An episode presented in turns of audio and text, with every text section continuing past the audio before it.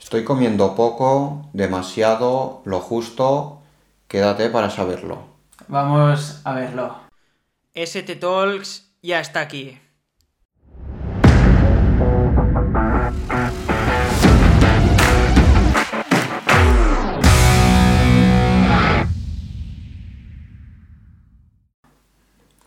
Bueno, pues hoy os vamos a hablar un poco de nutrición, alimentación, qué comer, cuándo comer, cómo comer. Tranquilos que hoy no vamos a ir al detalle para no aburriros, eh, pero, pero bueno, vamos a tocarlo todo, ¿vale? Conceptos generales de nutrición que son súper, súper importantes. De hecho, la nutrición es mucho más importante de lo que mucha gente se piensa.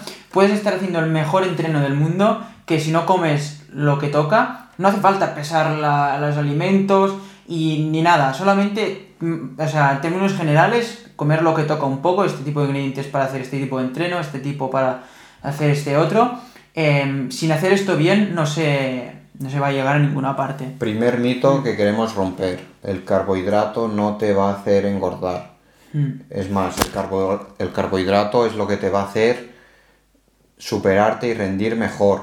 O sea, por comer eh, carbohidratos por la noche no te vas a engordar. O sea, el, pr- el problema que, es- que hay normalmente es la cantidad. Hmm. Es, claro, el carbohidrato pues sí que puede tener más calorías que tal tipo de proteína, pero al Hmm. final es saber la cantidad. Pero el carbohidrato no te va a engordar, te, vas, te va a ayudar a ser mejor. Lo, lo único que influye aquí, o sea, tú te engordas si em, comes más calorías de las que quemas.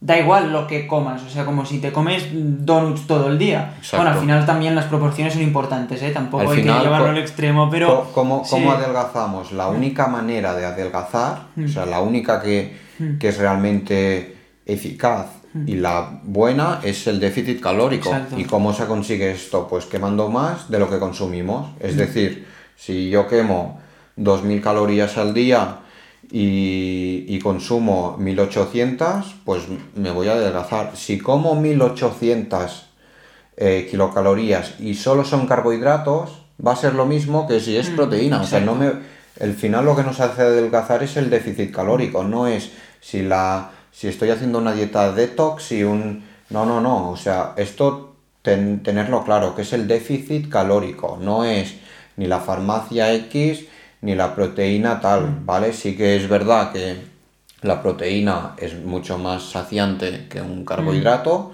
pero bueno, ahí ya entramos en estrategias nutricionales, pero como tal, el carbohidrato no te engorda, sino te hace eh, ser mejor en tus series, importante. Sí. Sí, más que nada, no es eh, solamente esto para que disfrutes más comiendo carbohidratos por la noche o lo que sea, o cualquier momento del día, sino que es imprescindible entender que cuando abres gas, cuando vas fuerte, o sea, cuando vas a alta intensidad, la única fuente de energía que necesita el cuerpo son los carbohidratos. Em, si quieres ir a hacer em, ejercicio a intensidades muy altas sin carbohidratos, no tienes la gasolina. O sea, el cuerpo va a coger la energía de las grasas porque será la única que va a tener y esta energía de las grasas solo se puede obtener cuando es aeróbica, es decir, que hay presencia, presencia de, de oxígeno. Por lo tanto, el cuerpo para poder coger esa energía tendrá que ir muy por debajo de lo que, lo que podrías ir con los Y al carbohidratos. cabo de unas cuantas horas. Es Mm. decir, que en, en intensidades cortas y máximas o submáximas, Mm. lo que necesita el cuerpo es carbohidratos, eh, glucosa, o sea que no tengáis miedo, Mm. Y para, de verdad. y para entrenamientos largos también, evidentemente, Exacto, intensidades más bajas también se necesitan carbohidratos.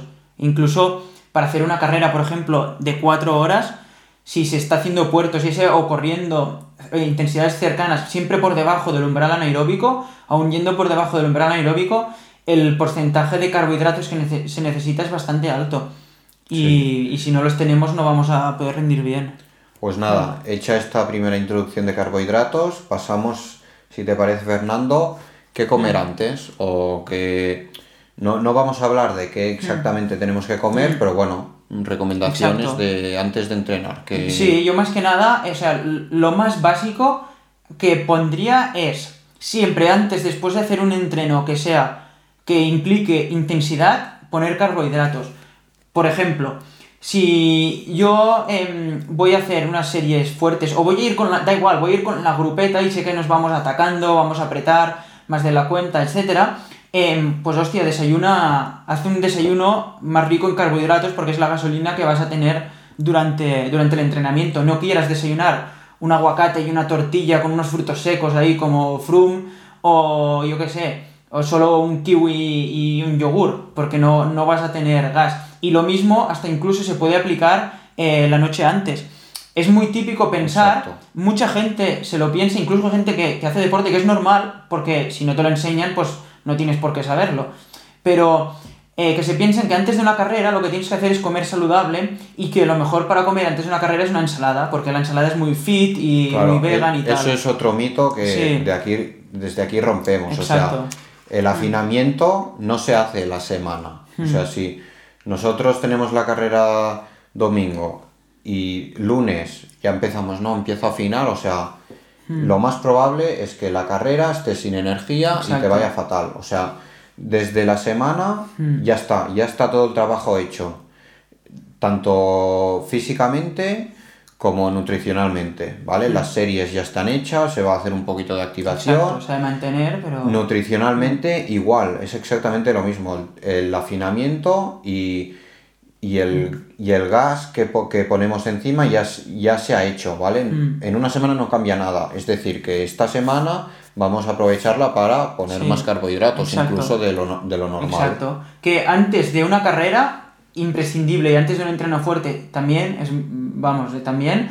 eh, cenar carbohidratos. Ya no, hace falta hacerse un, platazo de espaguetis a la carbonara con un montón de salsa. Bueno, que también te lo puedes tomar, pero. Sí, si quieres. sí, pero puede ser. Eh, moniato al horno, patata hervida. Lo, que te guste, pero básicamente lo que queremos que, que entiendas es que el día antes no hay que afinar, ¿vale? Nosotros te recomendamos que mm. incluso 48 horas antes, pues que ya se empiece a mm. recargar un poco el cuerpo de, carbohidratos, ¿vale? O sea que eso, 48 eh, horas o 24 horas antes empezamos a poner un poco más de mm. carbohidrato. Lo que decíamos, antes de salir a entrenar, pues vamos, vamos a hacer, perdonar, eh, un vídeo de, desayunos, de ejemplos de desayunos, mm. pero bueno, ¿qué sería? Pues rebanadas de pan con, con toppings encima de proteína o mm. azúcar tipo mermeladas o... Mm. O igual aguacate y embutido, aguacate y tortilla. La típica avena que está mucho de moda. Pues bueno, ponerle gas al, al cuerpo. Exacto. Después, durante el entreno, Fernando, ¿qué, qué tenemos? Sí, durante el entreno eh, va a depender mucho también del objetivo del entrenamiento, lo que te haya puesto tu entrenador, en lo que toque, así que depende muchísimo de esto, pero al final el concepto básico es el mismo que antes y, después del entrenamiento. Si tienes un entreno muy fuerte, pues has de comer sí o sí durante el entrenamiento para mantener los niveles eh, de glucógeno más estables y poder hacer la intensidad que toca porque el cuerpo desgasta mucho más de lo que nosotros nos pensamos cuando estamos apretando fuerte.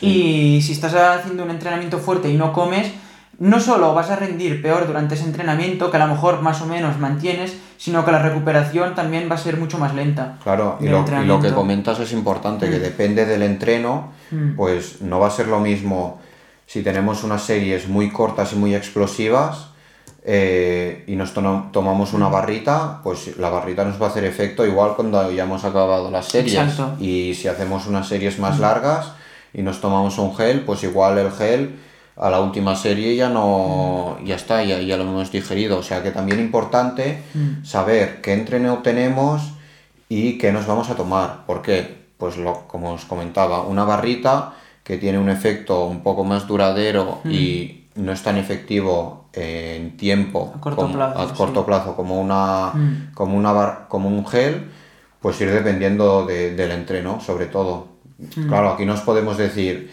2 eh, más 2 es 4 porque no sabemos el entreno que vais a tener ni cómo de entrenado está vuestro estómago mm. porque claro si ahora escucháis este podcast y mañana venga empezáis a poner gasolina, igual no tiráis porque el- vuestro cuerpo no está tan acostumbrado. Hay que hacerlo poco a poco, una adaptación. Exacto. Pero bueno, lo que se recomienda normalmente es de.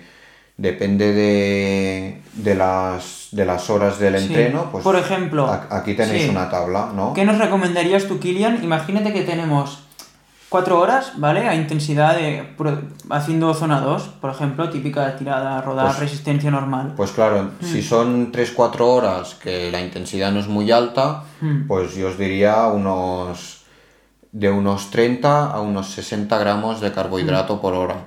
Mm. Porque normalmente son más, pero yo os digo Mm. esto porque como probablemente vuestro estómago no esté acostumbrado, si os digo 90 gramos por hora, Mm. será demasiado. Claro. Yo creo que 30 gramos, Mm. de 30 a 60, yo creo que está bien. ¿30 gramos qué es? Esto, ¿no, Fernando? Por Eh, ejemplo, pues 30 mira, gramos es un decir. plátano. Un plátano, sí, tiene tre- 31 gramos de carbohidratos, tiene un plátano. Claro. Y claro, otra cosa es muy importante es em, entender que las recomendaciones estas nuevas, incluso de 90 hasta 120 gramos hora que hacen los profesionales, algunos, esto estamos hablando de intensidades de ir a gas abierto todo el rato, no de estar haciendo zona 2. Claro, si por estás eso en zona hago- 2 comes 30 gramos en vez de Exacto. 90. Sí. Eh, importante que comer cuando toca, no cuando queramos. Cuando, Exacto. Si comemos cuando tenemos hambre, ya está. Es que de aquí poco va a venir el tío del mazo, que eso nos ha pasado Exacto. más de una vez. Hmm. Y comer cuando toca. Eh, Sí. 45 a la hora. ¿De acuerdo? Esto es importante. Y en este caso, Sí. pues hemos hablado de intensidades bajas. Si sube la intensidad, pues un poquito más, más, pero bueno. exacto. A grosso modo es cada hora un plátano, una barrita, ¿vale? Incluso también se pueden poner, en este caso esto es una bebida hipotónica, pero se puede poner eh, isotónica en un bidón, que también tiene carbohidratos y pues también Sí, suma. En este caso esto, Sí. pones esto que también suma. Mm. Claro, tenemos que sumar. Si tomamos eh, isotónicos, pues sumar la bebida Sí. más el, Exacto. lo que tomamos. Y a mí lo que me gusta hacer personalmente es los días que tengo más tirada zona 2, más tranquilo a disfrutar, intento tirar también de cosas más naturales, plátano, dátiles, Eso es eh, demás, hasta incluso, que os, os lo enseñaremos luego, Uy, uy, uy. recetas hechas en casa de pasteles energéticos, más así energéticos, hostia, sí. Fernando, Ya os lo enseñaremos cómo hacerlo porque Yo ya tengo hambre, me comerte esto, comerte esto cuando entrenas, pues me gusta más esto. En cambio, los días que tengo gas abierto y que tengo series fuertes, em, me gusta simular un poco también para entrenar eh, al cuerpo Sí. eh, lo que vas a tomar en competición. Entonces, los días fuertes de verdad también to- tomo, suelo tomar más geles y más bebida isotónica en el bidón. claro, porque Que, hay, claro, que, hay que probarlo. Exacto. Primero que hay que probarlo y segundo que cuando estás haciendo a, a 180 de pulso no te entra un pastel, o sea, un pastel de estos que hay que masticar o una barrita porque te vas a ahogar. Yo he probado comer una, carrita en eh, una barrita en competición y, y, vamos, la, la he tenido que escupir porque no podía respirar por la nariz. Entonces, Te pues... la guardas aquí y cuando Exacto. acabas aún la tienes. Sí, exacto. En plan, En la ardi- boca, en plan sí. ardilla.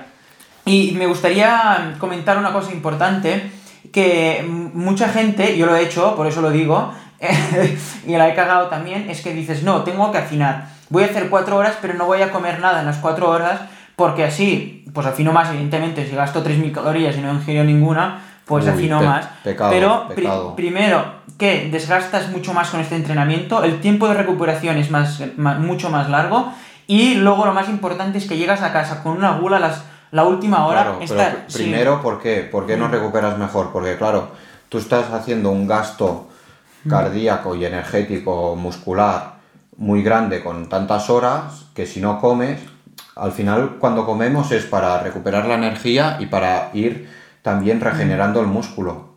Si estamos cuatro horas sin comer, eh, nosotros normalmente en un día normal, tú, eh, to- todos no estamos igual más de cuatro horas sin comer, porque los, el desayuno, la comida y la cena normalmente ponemos una mañana, merienda, merienda, sí, no estamos más de cuatro horas sin comer. Pues aquí tendría que ser lo mismo, y más si hacemos deporte, pues en este caso haciendo bici, si no comemos, o trail, o esquí de montaña, o natación, si no comemos, no recupera el músculo durante la actividad.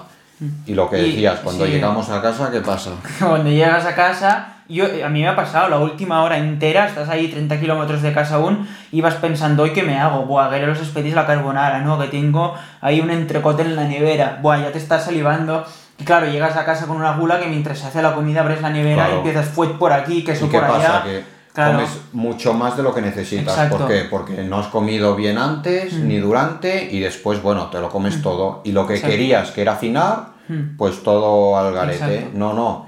Es que al final no, no tiene que ser contraproducente, sino al contrario, si vas comiendo durante el entrenamiento, Mm. que ya veis que no son cantidades Sí. excesivas, llegas a casa muy bien, con hambre también, porque Sí. tendrás hambre, pero no vas a devorar la, Sí. la nevera. Y eh, de hecho hay estudios que lo, que lo demuestran, que cuando comes durante el entrenamiento, eh, tienes eh, mucha, o sea, durante las 8 horas posteriores al, entrenami- al entrenamiento, tienes mucha menos gula y mucha menos probabilidad de hacerte atracones de estos Exacto. y de comer hasta reventar porque el cuerpo ya está saciado. Que en cambio, eh, o sea, lo que pasa es que tú por evitar comerte 600 calorías durante el entrenamiento, por poner algo, luego en la comida te vas a comer 500 más de las que necesitas por la gula. Luego en la merienda 300 más y en la cena 300 más total. Sí. O sea, Va- vas produciendo Es- sí. picos de, de insulina. Sí, es lo que decíamos. Para afinar, lo único que importa es las calorías que entran por las que salen. Da igual cuando te las comas, un, bueno, un poco. Eh, entonces, si tú no te las comes, si tú no comes nada durante el entrenamiento y luego el cuerpo, o sea, aunque tú no quieras, te lo va a pedir por supervivencia de, con el una- cuerpo es muy sabio y Sí. Mm. si te pide azúcar o grasa es porque no, no estás tomando suficiente. Y en este caso, pues hay que, en todas las medidas, ser racional y, y comerlo Sí, bien, exacto. importante. Después, el tercer tema importante, Fernando, sería el después, ¿no? Después, Cuando llegamos, exacto. que Y mira, y esto lo voy a contar con una historia que me ha pasado el otro día con un buen amigo que salimos en bici y, y, bueno, por, por, por B llevaba bastante tiempo sin, sin entrenar. ¿Y qué pasa? Pues a ver, cuando haces un parón... A eh, veces cuando se habla de, de amigos se habla de uno mismo, ¿eh? O sea, que igual es él Sí. o no. No, en este caso no soy yo, hay muchos casos que sí, pero, pero en este caso sí que es cierto, me pasó el otro día. Entonces, pues claro, llevas, al final no entrenas, no tienes tanta motivación, comes, comes mucho más de lo que necesitas, vas más pasado de peso, que al final eres una persona normal, pero cuando te pones un maillot, pues siempre, pues, ya es un ambiente que, pues, joder, que se nota más. Y, y el, el- tío está súper motivado para volver a entrenar, eh, volver a coger la rutina, empezar a comer más saludable y tal. Entonces, eh, primer entreno, eh, que aunque no era mucho, si llevas muchos meses parado, pues hostia, es un desgaste para el cuerpo grande. Y más cuando también tienes los umbrales más bajos. eh, después de entrenar también el cuerpo necesita más carbohidratos Se relaja un Exacto. poco en todos los Necesita más carbohidratos para producir energía, además. Entonces decía, vale, sí, hoy ya empiezo, después de entrenar ya voy a comer unas verduritas y un pescadito a la plancha y ya está y tal. Y así fino, digo, no, hostia, primer error, ¿sabes? Si llevas tanto tiempo sin entrenar, justo el día que entrenes no sea el día que comes menos de todos. Exacto. Porque, ¿qué pasa? El día siguiente Claro. vas a arrasar. Bueno, o por así. la noche. ¿Qué Un, pasa? un día Sí. podrás aguantar, dos también, Sí, tres por ya no. fuerza de voluntad. Sí. Pero luego al final se te va acumulando, primero que no recuperas también como podrías, y segundo que luego acabarás comiendo cualquier, cualquier mierda porque Claro, estarás ¿qué muerto de Que- hambre. Que, tú vuelves a Sí. entrenar después de un parón, ¿qué Mm. pasa? Que no, no estás tan fuerte y no Mm. estás recuperando bien, Mm. pues cada día vas a ir a peor al final. En vez de ir a mejor, Exacto. es, es al y, esto es algo que es normal que pase porque a mí me ha pasado también y, y seguro que a muchos de vosotros ha pasado y le pasa a muchísima gente que piensas, vale, como saludable, tal, eh, poquito, iré mejor, pero no, al final el cuerpo necesita gasolina y hay que tener también sentido común y no mirar, por ejemplo, y decir, no, es que Froome ha hecho tres horas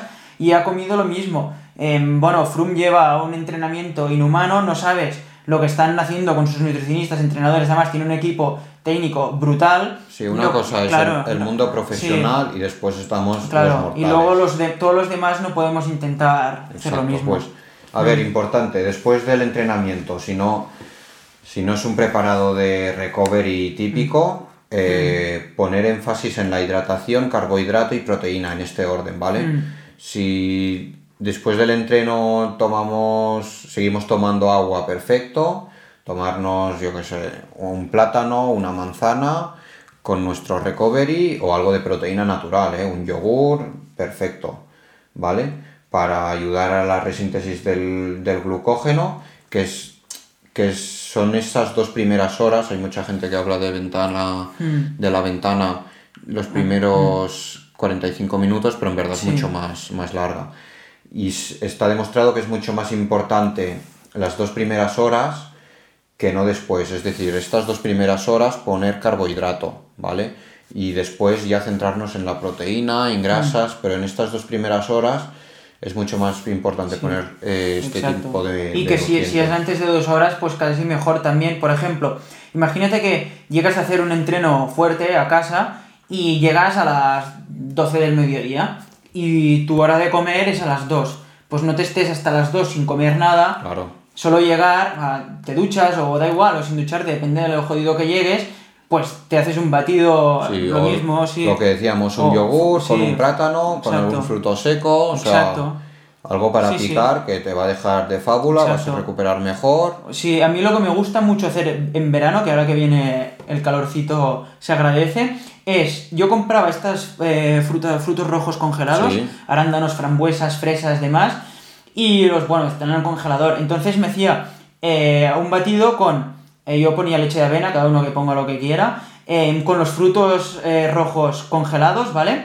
Normalmente le tiraba un plátano también, lo trituraba, lo trituraba todo y em, eh, si había sido un entreno de bastante desgaste, le tiraba un poco, unos 18-20 gramos de, de proteína y, buah, Ah, aquello, bien. proteína de Pues chocolate, yo- aquello yo- Yo entra... me lo apunto, ¿eh? Aquello cuando llegas con calor, con calor, demás, un granizado así frío, buah, brutal. Otra vez tengo hambre ya, Fernando. Sí, sí. No, pues de, al final estos tres temas, el antes, el durante y el después, ya, ya los hemos tocado, que eran lo más importante. Otro tema que me gustaría hablar contigo, el, el famoso cheat meal, ¿vale? El, el día de... A ver, aquí Sí. normalmente decimos El el... comer mierda, Sí, bueno, el de sí. comer mierda o el de... Sí. O el de comer un poco lo que quieras, que mucha gente se obsesiona. Nosotros desde Sagredo y tanto Fernando como yo somos muy partidarios de estar a gusto con uno mismo. Es decir, si hay alguien que eh, hace un McDonald's, por decir algo, cada eh, dos veces a la semana y está feliz, a gusto, entrena súper bien, pues perfecto por él, por, por él o por ella, ¿vale? Sí. O sea, al final es importante estar primero a gusto con uno mismo y después ya vendrá el rendimiento, porque si tú vas comiendo algo que no te gusta o lo haces a mala cara, después todo, la faena, o sea, el, el trabajo te va a ir mal, el entreno también, o sea, primero es disfrutar de lo que haces y del hobby, porque al Sí. final esto es un hobby. Y aunque O sea, no lo sea también, ¿eh? Y, por pocas sí. veces que lo porque esto se hace pocas veces en verdad. No pasa absolutamente Sí. nada. Hay que priorizar a veces la- el mental que no el físico. Y aunque seas de bastante alto nivel también, lo más importante es que sea sostenible. Si tú tienes una dieta que no es sostenible en el tiempo, no va a servir de nada. Yo lo he visto em, con chavales, bueno, em, muchos de vosotros ya, sab- ya sabréis lo que pasó con el Aldro Team y demás, pero puedes hacer una dieta muy bestia unos meses, que luego tienes un efecto rebote Sí. brutal y te quemas psicológicamente, esto quema muchísimo, vamos, pero muchísimo. Entonces, em, El efecto rebote yo creo que es lo peor, porque claro, estás en una nube durante unos meses de, "Guau, estoy muy fino, Mm. estoy comiendo eh, menos de lo que toca, vaya, que te piensas que estás en la gloria y al cabo de Mm. Sí. unos meses o días sí. te vienen unos atracones y esto también Sí. lo decimos por experiencia, Exacto. también un poquito, porque como ya sabéis que probamos nosotros, pues, Mm. pues que no, no, que nos pase. Exacto, es que por ejemplo, imagínate que a mí me gusta comer un curasán cada día. Eh, pues hostia, aunque entrene mucho tal, pues a lo mejor no es lo más saludable. Un curasán ahí lleno de Nutella, pues cada día, pues lo mejor que no. Pero eso no quiere decir que nunca más vaya a comer un curasán. A lo mejor puedo empezar y digo, venga, esta semana me lo tomo seis días, la semana que viene cinco, la otra cuatro. Y, Y, a lo y mejor. y puede que te quedas con cinco días a la semana y te vaya súper Sí, bien. no o te lo nada. quedas con uno o con Pero dos y tú ya contento, exacto. Sí, porque Pero es un poco tener sentido Porque- común de. Y aunque no entre- entrenemos, quemamos durante el día Mm. y nuestro sistema basal también en todos los casos es alto y, Mm. y al final es eso, si se quiere adelgazar es el déficit calórico Mm. y si no, pues se mantiene y por un día que hayamos co- comido más, eh, tampoco se va a... No pasa nada. Exacto. Y se puede aprovechar esto para tener motivación extra también, para decir, venga, va, hoy me quiero hacer esto o lo que sea, ya sea me quiero comer esta pizza de gigante de no sé qué, o me quiero comer esto, me voy a poner las botas aquí con los churros de chocolate, pues tiene, puedes tener la motivación de, venga, va, lo voy a hacer después del entreno fuerte. Así vas motivado a entrenar y dices, venga, voy a hacer un entreno que te cagas y me daré un, recovery aún mejor. Y ya está. Después, una cosa que sí que es científica, que lo siento por algunos, pero el tema del alcohol. Hmm. Está comprobado que tomar alcohol después de intensidades largas, intensas, pues no ayuda a, regenerar el músculo. Hmm. Lo siento. Mm, si, si, tomamos alcohol después de un objetivo muy grande, evidentemente no pasa nada. Bueno, como lo otro, sí. Exacto. Sí, para la cabeza pero, va bien, pero... Pero bueno, si estamos haciendo un buen bloque de entrenamiento, si queremos priorizar la recuperación, la calidad, pues es una pena si estamos haciendo todo bien, pues tomar mucho alcohol, ¿vale? Pues mm. en este caso, pues cerveza sin alcohol. Aparte que y bueno, muchas calorías, muchas calorías. Sí, son, calorías vacías también, mm. pero bueno, que evidentemente pocas veces en este caso no, pasa absolutamente nada, mm. ¿vale? Y después, eh, para los que nos estéis viendo en, en YouTube y para los que no os lo vamos a contar ahora, vamos a poner una foto de, de, un, de una potencia que os puede parecer similar o conocida, que es la de Matthew Van Der Poel eh, en una de las clásicas, ¿vale? En este caso, la del Tour de Flandes, eh, donde pone qué va a comer, ¿de acuerdo? Vemos el kilómetro 20, por ejemplo, que ya pone food y una barrita. Kilómetro 40, food, una barrita. Y así hasta el kilómetro 272, ¿de acuerdo? Después en el kilómetro 60 también barrita. En estos casos que hay barritas, al lado también hay mm. eh, beber. Es decir, mm. que cada hora, más o menos, porque calculamos, ¿no? Que 20, 45, una hora. Que sí, pero es que encima, claro, si tú piensas, 20 kilómetros a la velocidad que van tardan menos de 28 minutos, más o menos. 40 kilómetros, 55 minutos. ¿Qué nos quiere decir? Que está priorizando... Eh, la carga de carbohidratos bastante antes. ¿Para qué? Para que cuando venga hmm. los fuegos de artificio ya, estar, ya estar preparado, ¿vale? Pues combinar estas barritas que serán de unos 30, 30 gramos de carbohidrato, 30-40 hmm. con una bebida, hmm. esto nos subirá a unos 60 más o menos, aunque algunos pros pues toman 90 gramos, eh, aunque también creemos que eh, toman más 90 que no 60. Sí, ¿eh? sí, sí. Bueno, hay que pensar también que esto es el principio de la etapa y aunque es muy importante comer, o sea, no esperar a tener hambre, como ha dicho Kilian antes, cuando esperas a tener hambre ya es tarde. Em, a, lo mejor se ha tomado un platazo de arroz con un revuelto antes, eh, hace poco, y bueno, pues tampoco empieza con 90 gramos directamente. Para, los del podcast veréis que no veréis, perdón, pero al, lado de la barrita hay un, círculo. Ese círculo no sabemos qué significa. Yo mm. creo que debe ser algo también de alimento. Exacto. A partir del kilómetro 120 ya toma geles, ¿de mm. acuerdo? Veréis, como curiosidad, en el kilómetro 200 hay un, un bidón y al lado un smiley. Este smiley es gel con cafeína. ¿De ¿Ah, acuerdo? Sí? Ah, yo no lo sabía. Yo pensaba pues que a lo mejor es que quería atacar ahí o algo. Claro, igual se toma ese gel y ataca, pero bueno es una de las, de las curiosidades, ¿de acuerdo? O sea que, hmm. ¿sabemos qué come un corredor? Sí, exactamente no, porque mm, yo y Fernando ya lo hemos hablado fuera de micro, que creemos hmm. que serán unos 90 que no 60, están más cerca de 90 que 60 porque han entrenado mucho el estómago y lo necesitan. Y de hecho, en, en etapas muy duras de montaña y demás, tiran bastante también, sabemos de muchos, hacia los 100, 100 110, incluso, incluso 120 gramos hora. Pero claro, eso no es cada día. Exacto, 120, 120 gramos de carbohidrato a la hora, hay que entrenar mucho el estómago, pero ya, ya está comprobado que va fenomenal. Sí, y es, es, es, importante decir que para también tolerar tantos carbohidratos, la, que tengan una mezcla de glucosa y fructosa de, de 2-1, que es lo que tienen la mayoría de de bebidas. Claro, que es, que, es 2-1, Fernando?